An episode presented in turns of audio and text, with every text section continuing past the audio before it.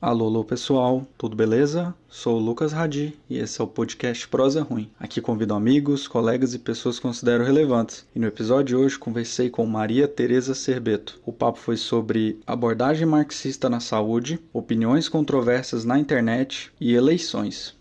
Mas antes do episódio começar, tem um rápido recado. Para quem não sabe, o Prosa Ruim agora tem um plano de assinaturas mensais, via PicPay. Então, se você curte esse podcast e quer colaborar de alguma forma, o link vai estar na descrição. Cada assinatura tem um valor e um produto como agradecimento, desde adesivos, canecas e camisetas. Todo e qualquer apoio é importante para que esse projeto continue acontecendo. E eu conto com vocês. Primeiro de tudo, eu queria saber como é que você tá? Como é que tá a vida? E aproveito também para pedir, caso alguém não te conheça, quem é você, o que você faz, qual é a sua trajetória, fala um pouquinho aí para gente. Então, olá, para quem estiver ouvindo, de onde estiver ouvindo, quando estiver ouvindo. Meu nome é Maria Tereza Cerbeto. Recentemente, eu me formei no Instituto Federal de Goiás como técnica em análises clínicas e agora estou com planos de dar prosseguimento na minha trajetória acadêmica. Então, assim, estou pleiteando uma vaga em enfermagem na UFG. Porém, vamos ver o que, as burocracias da federal me aguardam, né? Estou enfrentando elas agora. É, num panorama geral, estou no momento da minha vida de transição, eu diria assim, muitas mudanças boas no geral. Eu acho que é, esse apaziguamento da pandemia tem sido muito importante para mim sobre uma série de fatores. Eu acho que essa retomada da sociabilidade ajuda muito, é, o fato de terem eventos sendo retomados, a gente conseguir ver pessoas que a gente não vê há muito tempo, é, querendo ou não, isso torna tudo um pouco menos pior de uhum. sobreviver no tempo que a gente está vivendo, é claro. Tem muitos fatores que deixam a vida mais complicada, isso a gente conversa sobre todo dia, em todos os momentos, mas é, particularmente tem sido um momento um pouco mais feliz para mim. Pô, que doido é, escutar isso, porque é realmente uma, uma parada que eu tô vendo muitas pessoas assim do meu ciclo que também estão passando por coisas assim, e é doido, cada um tem uma perspectiva disso, e acho que por isso que é, que é tão legal estar tá trocando ideia com as pessoas para saber justamente todas essas questões. Antes do papo começar oficialmente, a gente estava falando sobre o seu interesse por áreas distintas, assim, né? Mas uhum. pelo que deu para perceber que você é uma pessoa mais da área biológica, né? Assim, voltado para a questão da saúde, né? Eu queria saber, assim, um pouco mais especificamente como é que começou o seu interesse por essa área, assim, como, como você se introduziu nisso? Minha, meu interesse pela saúde, minha relação com a saúde não é muito antiga. Porém, assim, quando você considera em números relativos, talvez seja. Eu gosto muito de colocar as coisas em números relativos, acho divertido as contas de porcentagem. Mas quando eu estava no final do meu ensino fundamental e analisando que rumo que eu ia tomar para o meu ensino médio, eu tinha algumas opções em vista. E uma delas era ir para o IFG. Era um período que ainda tinha prova para ingressar. Eu acredito que esse ano vão retomar as provas, que é o método de ingresso que tem para o ensino médio técnico integrado. Uhum. E, e aí eu me candidatei para fazer a prova, fiz a prova. É claro, antes de fazer a prova, eu fiz opção pelo curso de análises clínicas, técnico integrado em análises clínicas. Na época, eu queria muito cursar veterinária. É, eu gostava muito da ideia de fazer veterinária. E aí eu falei assim, vou fazer algum curso que eu consiga ter uma base para essa área. E análises clínicas acabou que foi o curso que eu mais tive uma ideia ali que pudesse corresponder a isso. O que foi um erro, porque eu me desiludi totalmente da ideia de fazer veterinária, embora ela parecesse tentadora em alguns momentos, uhum. mas não foi uma das melhores escolhas pensando nessa parte. Mas foi uma boa escolha por outras perspectivas também. E eu sempre gosto de falar sobre isso. No meu campus, onde eu estudei, a gente tem mais outros dois cursos de saúde desse mesmo modelo do meu: a nutrição dietética e a vigilância em saúde. São uhum. duas áreas sensacionais. Eu, eu, sempre gostava de assistir palestra de ambas e eu ficava pensando, se eu tivesse feito qualquer uma dessas opções, eu teria gostado muito também. é, é muito bacana, foi uma experiência acadêmica muito interessante. E dentro de, dessas áreas, é, existe algum campo de estudo que você se especializou, que você tenha levado para frente, assim, no sentido de, de estudo mesmo, assim, porque eu já, eu, se eu não me engano, da primeira vez que a gente conversou, você tinha falado sobre a questão da elaboração marxista da, da saúde. E eu queria que você falasse um pouco disso. É uma área em que você que você costuma é, estudar, pesquisar ou sei lá, que tem interesse? Então, sobre áreas de interesse que eu tenho desenvolvido nesses últimos anos, né? Não, não cheguei a fazer nenhum projeto de pesquisa, nenhuma pesquisa formal nesses últimos anos, mas tem coisas que eu me dediquei um pouco mais ao estudo. Uhum. Uma delas foi a segurança alimentar e nutricional. É um tema que eu gosto muito, eu acho que é um debate que ele necessariamente se integra com temas políticos, então, é muito interessante você estudar, porque são perspectivas do, da vida humana, do ser humano muito plurais, você tem que entender de muita coisa. E quando você fala de segurança alimentar e nutricional, é inevitável você não olhar para o Brasil e pensar o que está acontecendo, as políticas de desmonte que a gente tem do, dos projetos que já foram criados, como esses projetos foram criados, a trajetória disso ao longo dos governos. Outra área que eu tenho muito interesse é obstetrícia. Obstetrícia é uma área que eu, eu gosto muito de ler sobre, acompanhar sobre, é, acompanhar o trabalho de profissionais, e é muito interessante, porque é mais um dos ramos da saúde no Brasil em que a gente observa aquilo ali. É, uhum. Predomina um discurso que ele não é condizente com a qualidade que se deve ter na prática. E quando isso acontece, a gente tem resultados avassaladores, do tipo violência obstétrica, que é um tema que, associado a isso, eu também gosto muito de estudar. E esses foram estudos que eu me aprofundei um pouco mais, e eu já tenho familiaridade há mais tempo. Outro, que eu também, dentro da saúde, gosto muito de estudar, é educação sexual e infecções sexualmente transmissíveis. São outros dois temas que se integram.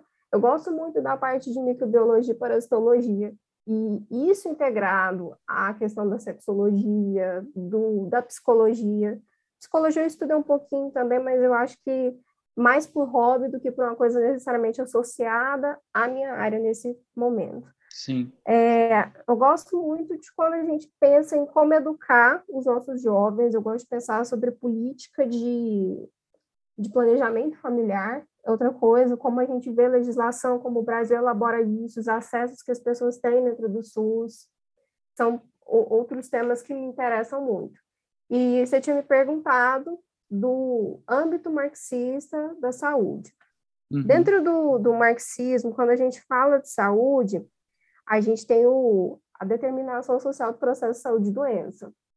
É uma área que eu não tenho estudo aprofundado, inclusive quem desenvolve um trabalho maravilhoso sobre isso, e é um trabalho recente e muito bom, é o Fernando Farias. Ele é um alagoano, estudante de medicina lá na UFAL, e ele tem tanto o canal no YouTube, quanto ele tem a página no Instagram, que é o Saúde Camarada. Então, assim, se vocês assistirem os vídeos, se vocês seguirem, vocês vão ver os conteúdos do Fer, como eles são ricos. E o Fer é uma das minhas influências nisso, é, de ter buscado entender mais sobre essa área. E foi muito bacana porque isso entra em contraposição com o discurso hegemônico que a gente tem dentro da Organização Mundial da Saúde hoje em dia que ela pensa a saúde de uma forma muito limitada e muito na ponta de tudo. Uhum. O que é uma uhum. coisa comum no estágio do capitalismo que a gente está hoje em dia. Nada é pensado pela sua raiz, pela sua origem. Soluções que realmente coloquem de ponta cabeça, que transformem o que está sendo feito. São meramente reformistas. E dentro da OMS você tem esse discurso que ele reflete necessariamente na prática clínica do dia a dia. E dentro disso a gente acaba tendo atendimentos muito precarizados, que eles não correspondem às necessidades das pessoas. Então, assim, quando você para para estudar o que que a gente vê né, de problema, o que que a gente pode solucionar, tudo faz muito sentido. É, uma coisa que o materialismo histórico dialético, que é o método que os marxistas usam, se propõe o tempo todo é analisar a totalidade. E dentro da saúde a gente prevalece a mesma coisa, analisar a totalidade. Porque o ser humano ele não é só um ser biológico, ele não é só afetado por doenças ou não é afetado por doenças, ele é cercado por um mundo ao redor dele, ele é um ser social, e ele articula esse mundo e esse mundo articula, isso de forma recíproca e uhum. interdependente, né? E dentro da saúde marxista a gente pensa tudo isso.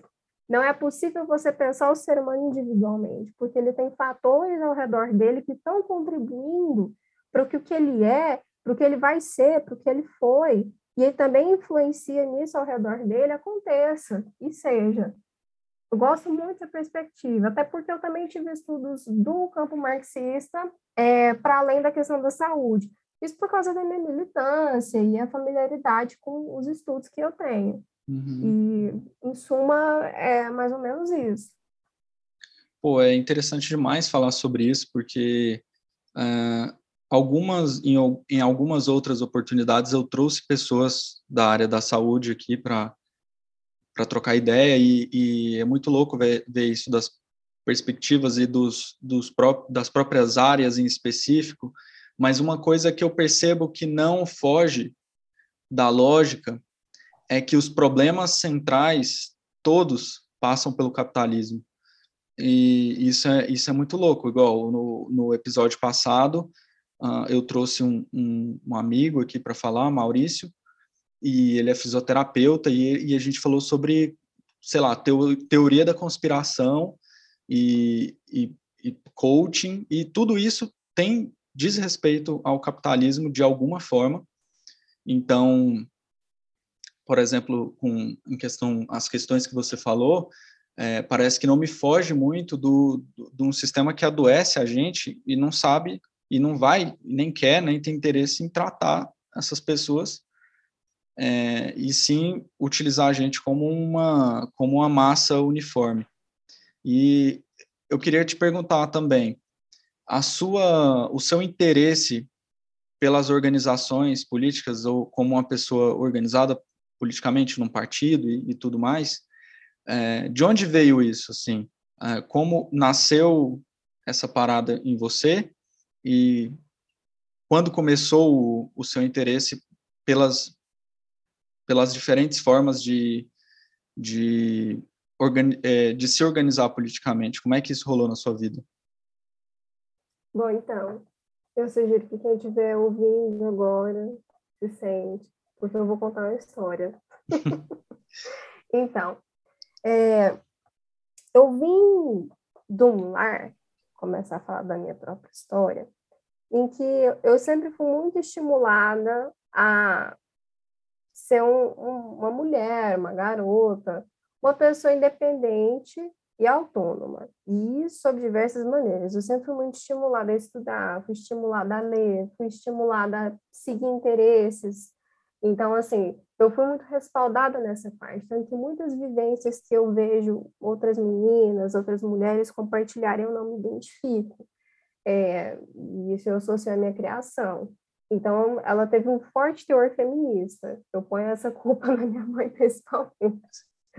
E eu nasci no período do governo Lula, então, assim, querendo ou não, eu vi um Brasil relativa, relativamente não, extremamente diferente do que a gente tem hoje em dia. Então, assim, os valores com os quais eu tive contato durante a infância, o Brasil que eu tive contato é completamente diferente do que a gente tem hoje. Então, assim, eu assimilei algumas coisas com certa naturalidade, principalmente de valores associados a é, defender a condição do trabalhador, defender a condição da mulher. É claro, eu não tinha um horizonte ali, mas aquilo ali eram questões conservadas dentro do ambiente familiar que eu estava. E isso foi importante para mim, na minha formação ali durante a infância. Quando eu cheguei naquela transição à pré-adolescência, eu passei a ter contato com as páginas de Facebook feministas. É, esse é um caminho agora que muitas meninas vão se identificar, porque é o famoso feminismo liberal de 2014. Muitas de nós passamos por ele e sofremos a mão dele. Quem se livrou é, tem uma benção na vida. Quem não se livrou dele, é, vamos conhecer o feminismo classista, pessoal, parar de pensar essa coisa liberaloide, e besta, e rasa, e branca, que é o feminismo liberal. Mas eu a ter contato com essas páginas, e elas têm um, um viés à esquerda. Então, assim, debate sobre aborto, maternidade, é, questão de como que a mulher é respaldada dentro da justiça em casos diversos, tanto de assédio moral, sexual, próprio estupro, é, como pensar as políticas de planejamento familiar. Eu tive contato com tudo isso muito cedo, estou falando na casa dos 11, 12 anos. Eu lia texto sobre isso dentro de páginas feministas. Então, eu fui crescendo com esse pensamento que eu era uma pessoa de esquerda. Uhum. E quando chegou 2018 ali, culminou eu não gosto do termo polarização, porque a polarização implica em polos. E quando a gente fala de Lula e Bolsonaro, eles não estão em eixos opostos. Eu não estou falando que eles estejam não próximos. Não se equivalem, né, num, em algum sentido. É. Mas eles não se equivalem. Mas quando a gente fala de Lula e Bolsonaro, a gente está falando de dois candidatos, duas figuras políticas que estão dentro do âmbito de de projeto político que se desenvolve dentro do capitalismo. Então, a gente uhum. não consegue colocar grandes oposições. É claro, o Lula ele já teve uma posição mais à esquerda ao longo de sua trajetória, isso é fato, fato. E o Bolsonaro, a gente já tem adjetivos o suficiente para classificar ele nesses últimos quatro anos de governo. A gente não precisa reiterar aqui. Mas, quando chegou 2018, veio aquele choque, assim, que muita gente se mobilizou. Ficou, cara, tá com a possibilidade desse cara ascender ao poder. Ele é um, um deputadozinho do Rio de Janeiro que nunca fez nada, que defende coisas absurdas, que já falou que alguém merecia ser estuprado, o cara não tem projeto político, o cara é machista, o cara fala coisas absurdas, ele é nojento, sabe? E aí aquilo ali revesceu a pessoa Maria Tereza que era naquela época. E eu me identifiquei ferrenhamente, e como nunca, como alguém de esquerda. Falei assim, gente, tem que votar na Haddad agora em 2018. né? E aí, mas eu ainda não tinha perspectiva de organização política naquela época, mas foi um momento muito importante para a forma como a minha trajetória política se desenvolveu. E no ano seguinte, eu passei é, a ter contato com organizações políticas, né? Foi o ano do meu ingresso no Instituto Federal. E no Instituto Federal eu tive contato com o movimento estudantil, tive contato com o Grêmio, tive contato com o DCE, com o Centro Acadêmico. Conheci pessoas de diversas forças, me organizei ali antes de ser politicamente, mas dentro de uma entidade, passei a fazer parte de Grêmio Estudantil. E uma das componentes, duas das componentes do Grêmio, na época da gestão que eu entrei, eram da UJC. E eu gostava muito das ideias da UJC, e nesses diálogos, conversa vai, conversa vem, eu fui em atividades, comecei a me aproximar e fui recrutada. Essa é uma história que você pode ouvir de outros militantes. Inclusive, uma coisa que eu gosto muito de conversar com militantes, o processo de recrutamento. O processo de recrutamento, ele sempre tem histórias muito interessantes. E Bom, minha trajetória política organizada começa depois desse evento. E daí para frente fui construindo entidade, fui participando do movimento, é, me formando politicamente, que é o termo que a gente usa para quando você acumula experiência, leitura, uhum. acúmulo político. Você já está mais familiarizado com isso, Lucas, mas talvez quem ouça nem sempre. E foi muito enriquecedor, foi muito bacana. Eu acabei entrando para o PCB também, é, no ano seguinte, e atualmente estou nas duas organizações, tanto no JC quanto no PCB. Pô, que doido! E acho muito massa esse rolê que nem você falou de trajetória, porque cada pessoa realmente vai ter um vai ter um acontecimento que fez você entrar. Igual no meu caso, eu, eu achei muito legal você falar da questão das páginas, em Facebook e tudo mais, porque eu lembro que em 2013, quando o Brasil estava passando por aquela loucura toda, eu estava no ensino médio e eu tinha 15 anos de idade, eu estava me ingressando no ensino médio e aí eu cara, eu fui pego demais por, por essa questão, sabe? Eu fui aquele jovem mídia ninja do, do cyberativismo, dessas, dessas coisas todas assim bem bem liberais, assim, né, no, sentido uh, não tão revolucionário e tudo mais, mas, assim, eu eu até não acho ruim porque me, me levou para a rua pela primeira vez, então eu era ali o, o secundarista, saca, saindo pela primeira vez da escola, um cara de escola pública que eu estudei a vida inteira, desde os meus cinco anos de idade, eu estudei, dos meus cinco aos 17 eu estudei em escola pública, e,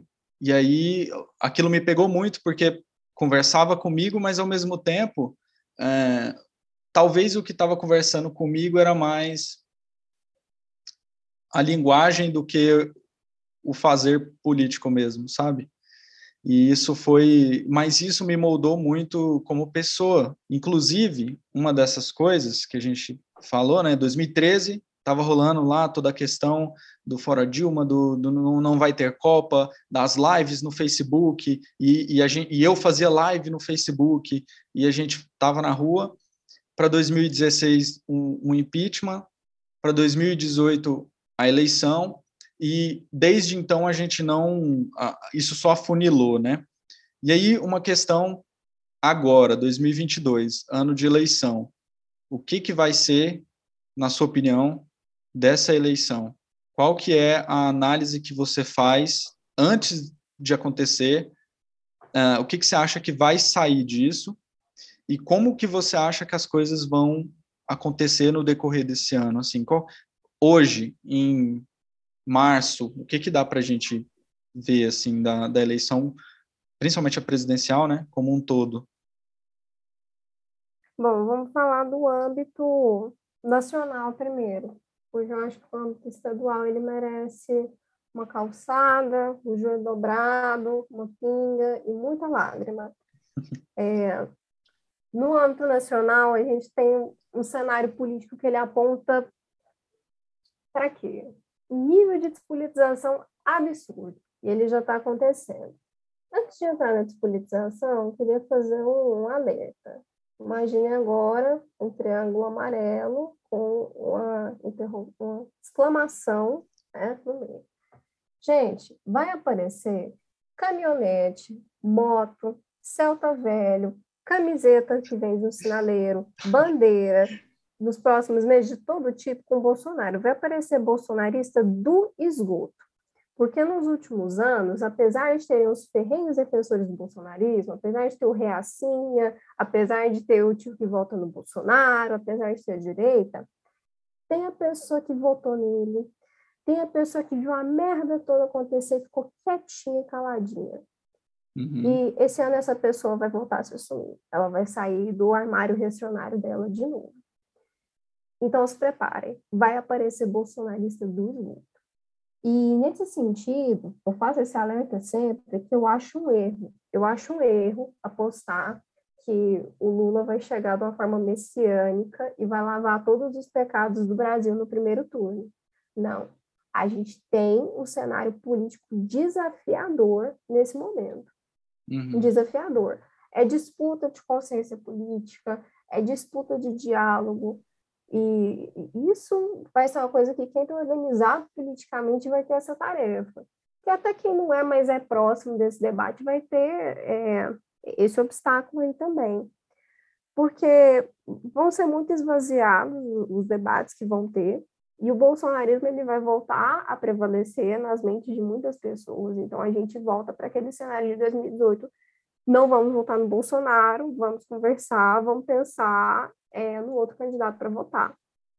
E pensando nisso, eu não acredito que a gente vai ter um primeiro turno 70%, um candidato, 30%, não, 30% outro não dá, né? Vamos supor ali uns 25% outro e o resto 6%, 7%, 1%, 0,4%, como a gente sabe que é eleição. Uhum. É, isso eu já estou falando no período de candidatura consolidada, que a gente já está tendo propaganda eleitoral, o momento agora é de pré-candidatura. Inclusive, eu ainda não faço esse debate muito ferrenhamente sobre é, candidaturas, em quem votar em segundo turno. Por quê? Porque é período de pré-candidatura, gente. Pré-candidatura, ela tem um objetivo muito importante de estar tá descobrindo quem que é o eleitorado, de estar tá conquistando o novo eleitorado, de estar tá divulgando projeto político. Avaliação, né? É avaliação, de estar tá mostrando a sua cara para novas pessoas. E então a gente está nessa etapa. Mas voltando a, a, ao meu raciocínio ali sobre como vão se desenvolver as eleições esse ano? É, eu fico muito preocupada também que vão surgir pessoas achando que qualquer pessoa que não apoia o Lula incondicionalmente é, se aliam ao Bolsonaro. Uhum. É um equívoco e vai acontecer muito. Por isso que eu falo que vai ter um nível de despolitização muito grande, porque qualquer coisa que não seja ferrenhamente a favor do Lula é Bolsonaro. E Bolsonaro ele é repudiável de todas as formas, eu não vejo nenhuma defesa para ele. Inclusive, se você defende ele, isso é bem preocupante. Enfim, mas vai ser um, uma eleição que ela disputa muito nesse âmbito. As outras forças políticas, principalmente a gente que é da esquerda revolucionária, esquerda socialista, a gente vai ouvir muita coisa de ai, você não está com Lula, você não sabe de nada, você não quer que o Brasil saia das mãos do Bolsonaro, quando não é por aí. As pessoas vão ter uma preocupação muito pequena quanto ao projeto político, muito pequena quanto ao Brasil que vai se desenvolver após eleições, quanto ao que, que o Lula tem se proposto de fato nesse momento. Uhum. Vamos lembrar que a aliança com o Alckmin foi cogitada e tem sido cogitada. Gente, o Alckmin ele é o cara da merenda em São Paulo. Vamos com calma aí com as figuras que a gente está aceitando nessa frente ampla. E é uma frente ampla que ela se destoa muito do Lula que a gente já viu em momentos anteriores. Eu comentei aqui anteriormente, eu nasci no governo Lula. O Lula, da época que eu nasci, não é o mesmo Lula de hoje em dia. Não é. Especialmente nessas eleições, que ele está se olhando com o diabo e com Jesus na busca de derrotar o Bolsonaro. E, gente, isso não é bom. Vocês sabem por quê? Porque existe um depois. Porque existem disputas de projeto político, existem concessões. Então, assim, aquela coisa bonitinha que a gente tinha de bolsa da CAPES, de bolsa família, é, Minha Casa Minha Vida, e todos esses programas sociais que uhum. tornaram o brasileiro um pouco menos miserável, é, não são mais realidade para daqui a um ano. Não é a perspectiva que a gente tem que ter, sem ilusões. É, se você vai votar no Lula, se você tem esperança nele, ok. Eu também sou super a favor de tirar Bolsonaro, mas põe os dois pés no chão e entendo o que, que a figura política do Lula representa nesse momento. Ele uhum. não é mais o mesmo sindicalista do ABC, fofo, barbudinho, né, estrelinha, Lula lá, que beleza, Marieta Severo, Chico Buarque cantaram lá em 89, não é mais a mesma pessoa. Até porque ele está bem mais velho e o momento exige outra postura política dele. Bom, encerro essa parte sobre a questão nacional. Sobre a questão estadual.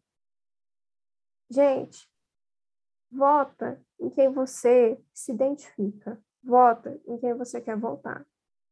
Por que, que eu digo isso? Porque eu acho muito triste quando a gente chega em eleição e as pessoas falam assim, que não dá para votar no fulano, é, ele não vai ganhar. Não pensa dessa forma. Por que, que eu estou falando isso? Porque em Goiás a gente tem candidatos que, tanto quanto no âmbito nacional, que sempre tem as estrelas, né? Sempre tem o uhum. pessoal que rouba porcentagem, em Goiás isso é um pouco pior. A gente uma remanescência muito forte de coronelismo, de oligarquia. É um exemplo do governo Caiado vigorando. É um governo que ele desmontou tudo, tudo. Os salários dentro do Estado estão péssimos, não está tendo pagamento direito na saúde, não está tendo pagamento direito na educação, não tem concurso, né? Só abre processo seletivo um atrás do outro.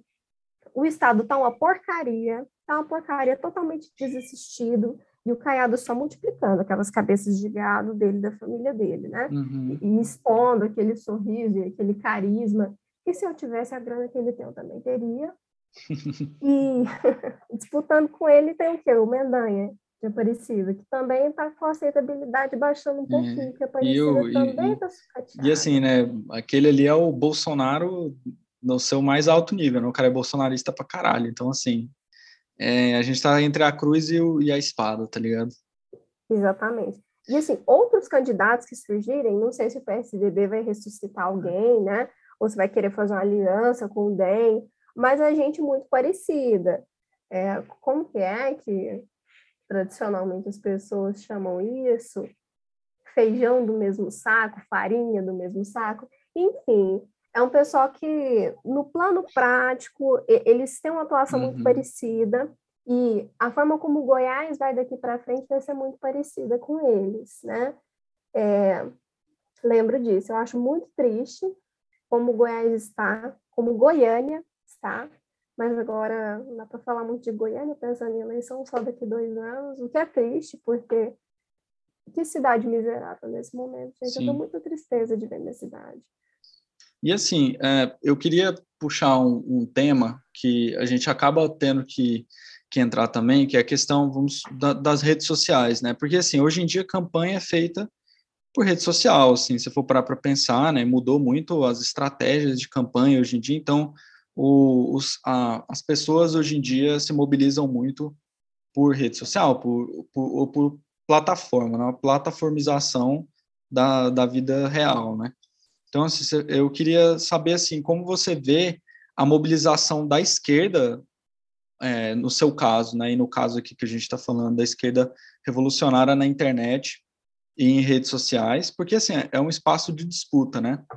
Você acha que a gente está no caminho certo em relação ao, ao que tem rolado do, do da nossa participação é, na internet? Como é que você avalia isso? Eu tenho duas coisas que eu acho importante apontar nesse aspecto. Acho que eu vou começar pela mais pela mão que bate, depois eu vou pela mão que afaga. A mão que bate. A gente precisa. E eu, quando eu falo a gente, eu penso a esquerda socialista como um todo. Esquerda socialista mesmo, viu, gente? Eu não estou falando de galera que tem patrocínio de burguês, não, tá? Vamos, vamos encaixar aqui o que a gente está dizendo. É, precisa refinar o trabalho.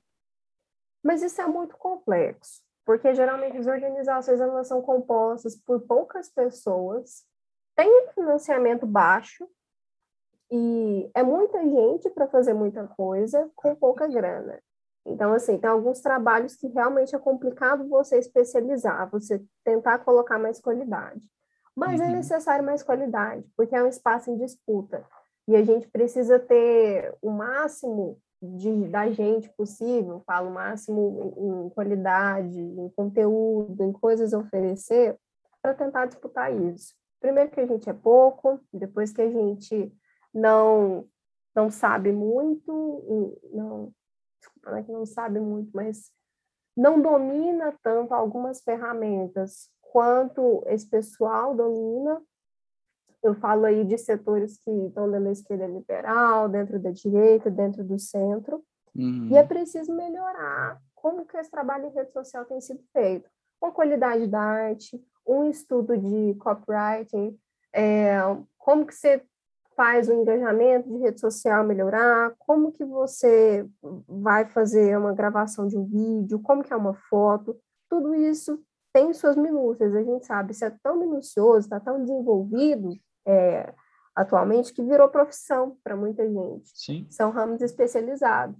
Então, assim, é, é uma coisa que a militância dentro da esquerda revolucionária, desenvolvendo essa disputa dentro de rede social, precisa melhorar. Tanto pela uhum. estética, quanto para colocar seu conteúdo ali de forma que chegue às pessoas. E eu penso muito sobre isso também, é uma questão até pessoal que eu venho desenvolvendo, pensamento nos últimos tempos. Às vezes tem umas questões tão importantes, mobilização para uma greve, mobilização para um debate, e é tão precário a divulgação, é tão precário o desenvolvimento da arte, é, como que a coisa é, é publicada, onde que é publicado, tem, tem esses problemas, é um trabalho que precisa ser mais profissionalizado. Sim. E agora pensando sobre o desafio que é fazer esse trabalho no espaço de rede social. Você usa uma palavra que é, é essencial nisso aí, disputa. A gente nunca pode esquecer que as redes sociais, elas são empresas. Elas são empresas, então elas têm investidores, elas têm interesses, elas têm prioridades, elas têm censura, é uma coisa que vale a pena ressaltar. Então, assim, é, quando você posta uma foto bonita, sua, pessoal, você tem um número X de curtida, de visualização, de engajamento. Quando você posta algo no sentido político, você tem um X menos 300, um X menos uhum. 200. De repente, o engajamento cai completamente. que, que é isso? Censura da parte da rede social. É um espaço que você está disputando ele o tempo todo. É importante estar nele, mas é importante pensar que também, além de você estar nele, ele não é um ambiente feito para você. Ele é muito Sim. hostil. Então, assim, você entra no Google, qual é o valor da ação do Facebook? Qual é o valor da ação do... É, apesar de estar tá tudo no monopólio do Zuckerberg hoje em dia, né? É até difícil de citar. Do Google, por exemplo. É, você já tem uma repressão muito forte aos comunistas dentro da, da mídia formal que a gente tem, né? Os jornais, é, o, tanto impresso quanto telejornal. Sim. A televisão boicota o tempo todo, dependendo do conteúdo do cinema também rola. Dentro das redes sociais é diferente. Isso também se desenvolve.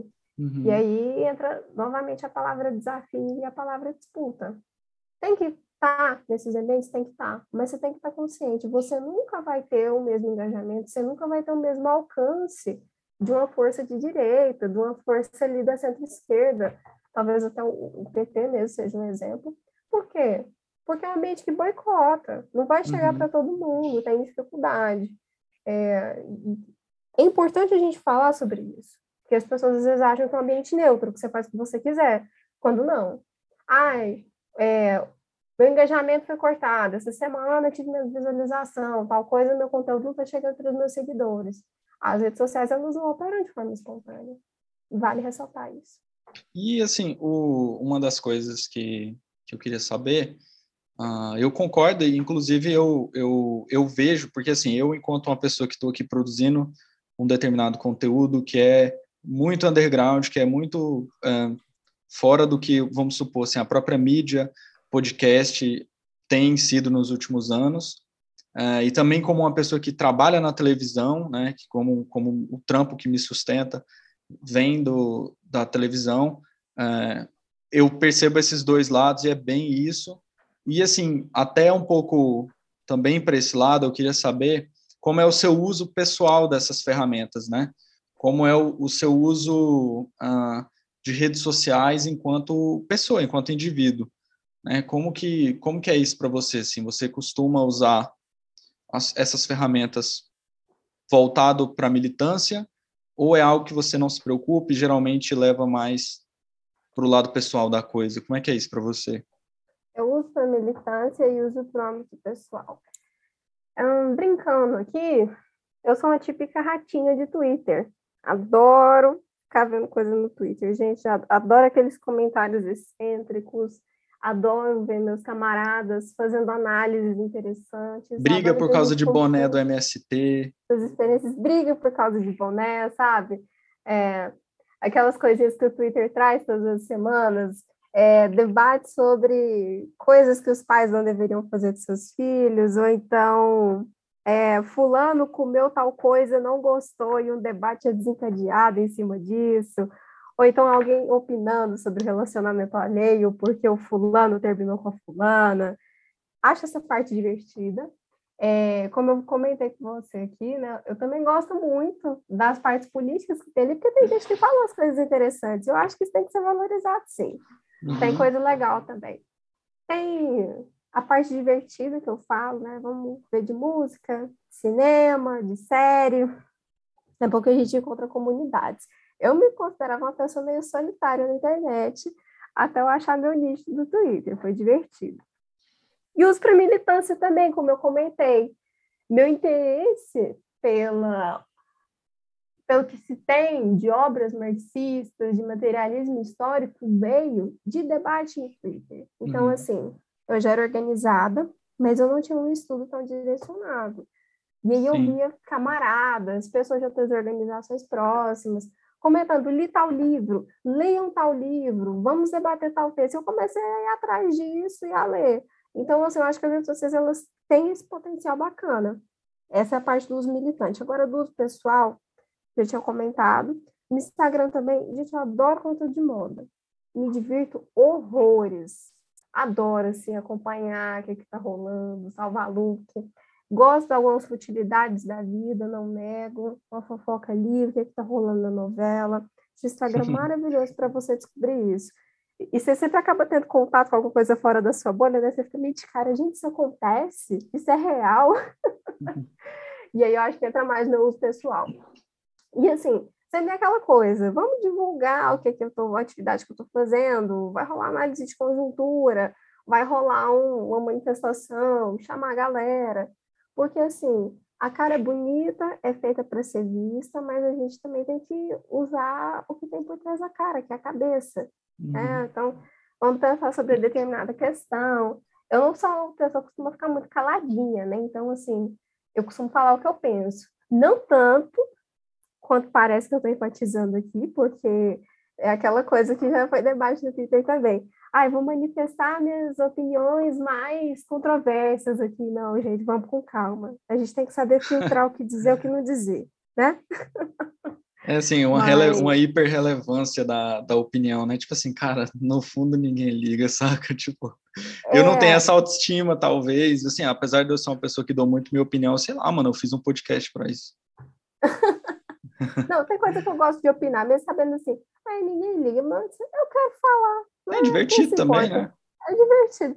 Só que tem outras coisas que eu penso assim, melhor não. Vou preservar hum. a minha imagem sobre isso, preservar é, a boa pessoa que talvez as pessoas achem que eu sou. Uhum. E também, é... por exemplo, é, um, uma coisa que rolou recentemente, né, que foi o rolê do tapa do Will Smith no, no Chris Rock. Tipo assim, cara, é, a gente viu muita opinião sobre, né? Mas apesar de apesar disso tudo, de você ter, sei lá, um assunto ter tomado assim uma semana de, de, de gente, de gringo discutindo, de brasileiro discutindo, uh, tiveram pontos muito legais ali que foram levantados a partir daquilo, né? Como por exemplo uh, liberdade de expressão, de limite do humor e tudo mais, de, de como violência. O, de violência e tudo mais que acaba que assim faz a gente parar um pouco para pensar sobre coisas que no dia a dia às vezes a gente não pensa. Então, assim, meio que quando um assunto toma, quando um assunto relevante toma um, uma, uma magnitude dessa, talvez tenha nisso uh, algo que faça a gente parar um pouco para pensar. Então, uh, acho que as redes sociais também entram nesse, nesse campo que é difícil você fazer isso fora das redes sociais. Algo tomar uma proporção tão grande assim. É, e esses eventos que acontecem, igual você pontuou, é, às vezes um debate que ele já tem sido feito há algum tempo, alguém já comentou sobre, mas não teve tanta, tanto engajamento, tanta relevância, uhum. uma situação dessa é um, um momento perfeito para estar tá reexpondo essa opinião e falando sobre ela novamente. Eu já tinha visto falar sobre essa questão da violência, né?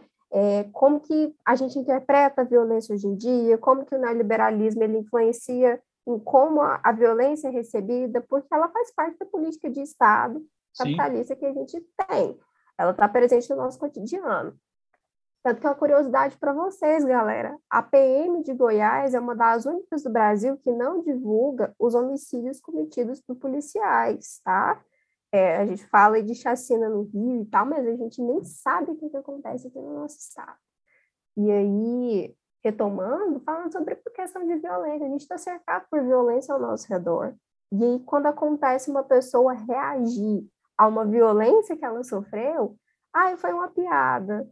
Ai, gente, vamos superar isso, não foi uma piada. Dá para fazer humor com outras coisas, além de você constranger uma pessoa, mas enfim, eu já dei é, opinião sobre e, isso. E, e, é, exatamente. Foi, eu comentei exatamente isso, o Chris Rock, ele teve, ele teve a liberdade de expressão de falar uma merda e o outro teve a liberdade de expressão de meter a mão na cara dele. São coisas, mano, é, é ação-reação, né? Então, assim, cara, se você não quer levar uma mãozada na cara, não faça uma piada dessa. É, não é tão difícil entender. Nessas suas palavras, parça. É, exatamente. E eu acho que, que as proporções, obviamente, teve artista falando merda e, e, gente sendo exposta e tudo mais, e assim, é, acabou desencadeando em coisas totalmente aleatórias e que nem, nem convém ao caso, mas assim, eu acho que esse rolê da liberdade de expressão e tudo mais já está tomando uh, um, um, essa magnitude, né, essa amplitude de, de debate, de discussão há um bom tempo. A gente, desde o ano passado, está discutindo essa parada,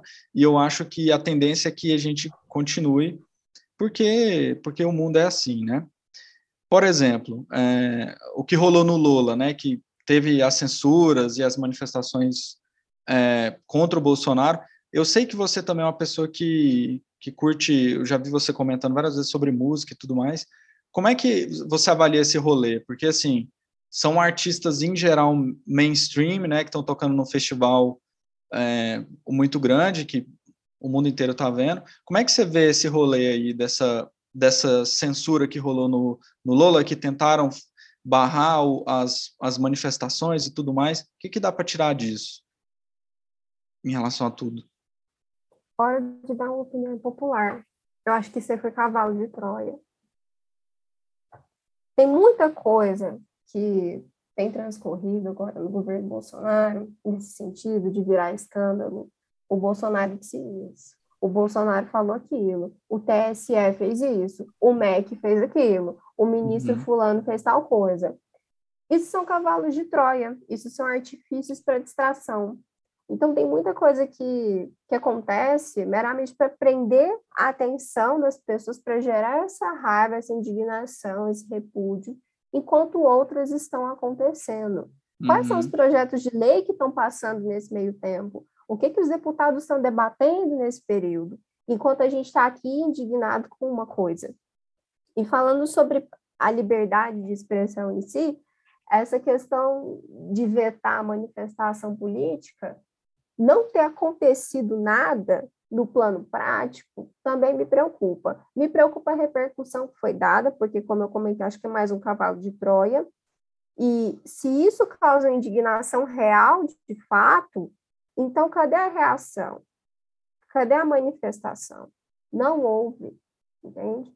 Uhum. Então, em períodos anteriores ali no Brasil, uma coisa desse tipo seria a razão para a galera ir para a rua, para estar tá chamando o ato. Sim. Mas cadê os fóruns da cidade mobilizando as pessoas por causa disso?